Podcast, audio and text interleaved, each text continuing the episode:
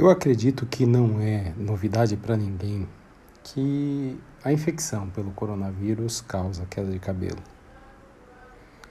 Não necessariamente a queda de cabelo vai acontecer durante o período da infecção, durante o período que o paciente tiver com sintomas, falta de ar, desconforto, mal-estar e assim por diante. Essa queda de cabelo vem mais tarde. Eventualmente, ela pode acontecer um pouco mais rápido, de repente, dependendo do estresse que a pessoa vivencia e se manifestar na forma de alopecia areata, que é um quadro de queda de cabelo muito rápida e que normalmente se apresenta na forma de pequenas rodelas de ausência capilar no couro cabeludo. Mas essa não é a forma mais comum, a forma de maior casuística. A forma de maior casuística é a forma tipo eflúvio telógeno. A propósito, Nunca vi tantos leigos ao longo de 23 anos que eu trabalho com o cabelo saberem tanto o que é eflúvio telógeno como nós estamos vendo agora. Não sei se é porque muita gente anda falando sobre o tema, mas a verdade é que o eflúvio telógeno é uma queda de cabelo da moda. Sempre foi. Mas o coronavírus veio fazer com que ela ficasse ainda mais severa.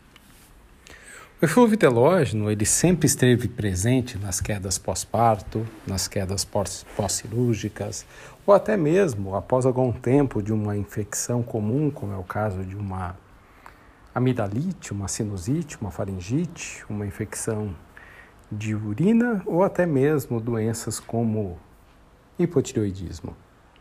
Porém, o coronavírus e a sua presença do ponto de vista social, seja através da infecção, seja através do medo, da tensão, do estresse que ele trouxe, transformou a queda de cabelo do tipo eflúvio telógeno numa queda ainda mais incidente.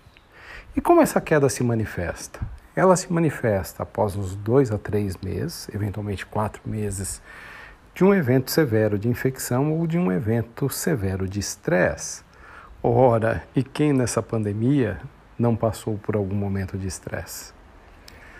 Essa queda ela é volumosa e ela é difusa via de regra. E quando eu falo volumosa, é porque a quantidade de cabelo que se perde é uma quantidade de cabelo realmente importante, a ponto da grande maioria das pessoas que está vivenciando o eflúvio telógeno ter a crença, o medo, a percepção de que vão ficar carecas em dias ou no máximo em uma ou duas semanas. O ponto é que o eflúvio telógeno é um tipo de queda de cabelo extremamente benigno e apesar de ser maldosa pelo volume de cabelo que se perde, quando eu falo que é uma queda de um padrão benigno, é porque todo o cabelo que se perde também volta com o passar do tempo e volta mais rápido mediante um bom tratamento. Ah, então tem como impedir a queda? Não, não tem como impedir a queda. O que estiver programado para cair, vai cair e não tem o que se fazer para impedir com que o cabelo que se programou para cair durante o estresse ou durante a contaminação pelo coronavírus fique na cabeça. Por outro lado, a recuperação ela pode ser breve, principalmente se você procura ajuda profissional. É claro que existem algumas, alguns profissionais que vão dizer para você: ah, não tem tratamento, tem que deixar voltar naturalmente. Eu até acho que esses profissionais eles estariam certos em falar isso alguns anos atrás, quando o portfólio e as possibilidades de tratamentos que nós temos nos dias atuais não existiam. Se nós não podemos impedir com que a queda aconteça, no mínimo podemos acelerar o processo de recuperação desse cabelo. Então, o que, que não tem o que fazer? Impedir a queda? Concordo plenamente. Mas precisamos ficar sem fazer nada? Absolutamente não. Podemos interceder e, ao interceder, podemos ser absolutamente muito efetivos numa resposta mais rápida de nascimento e numa manutenção de um paciente mais tranquilo, porque não tem queda de cabelo volumosa que não tire um paciente do seu centro emocional. Tratar não significa que esse cabelo vai crescer muito mais rápido do que ele cresceria por natureza, mas significa dar para o paciente não só a perspectiva e a esperança de cabelos melhores, de um futuro melhor, de um cabelo que irá recuperar plenamente após o processo de queda, mas também significa cuidar do emocional desse paciente para que ele possa, de alguma maneira, se restabelecer com uma certeza uma, e uma convicção de que ele está sendo cuidado. Cuidar do emocional é tão importante quanto cuidar do físico. E é isso que muita gente esquece.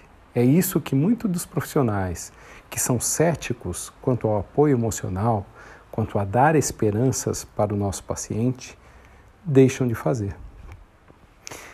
Eu me incomodo muito com pacientes que não recebem esse tipo de cuidado.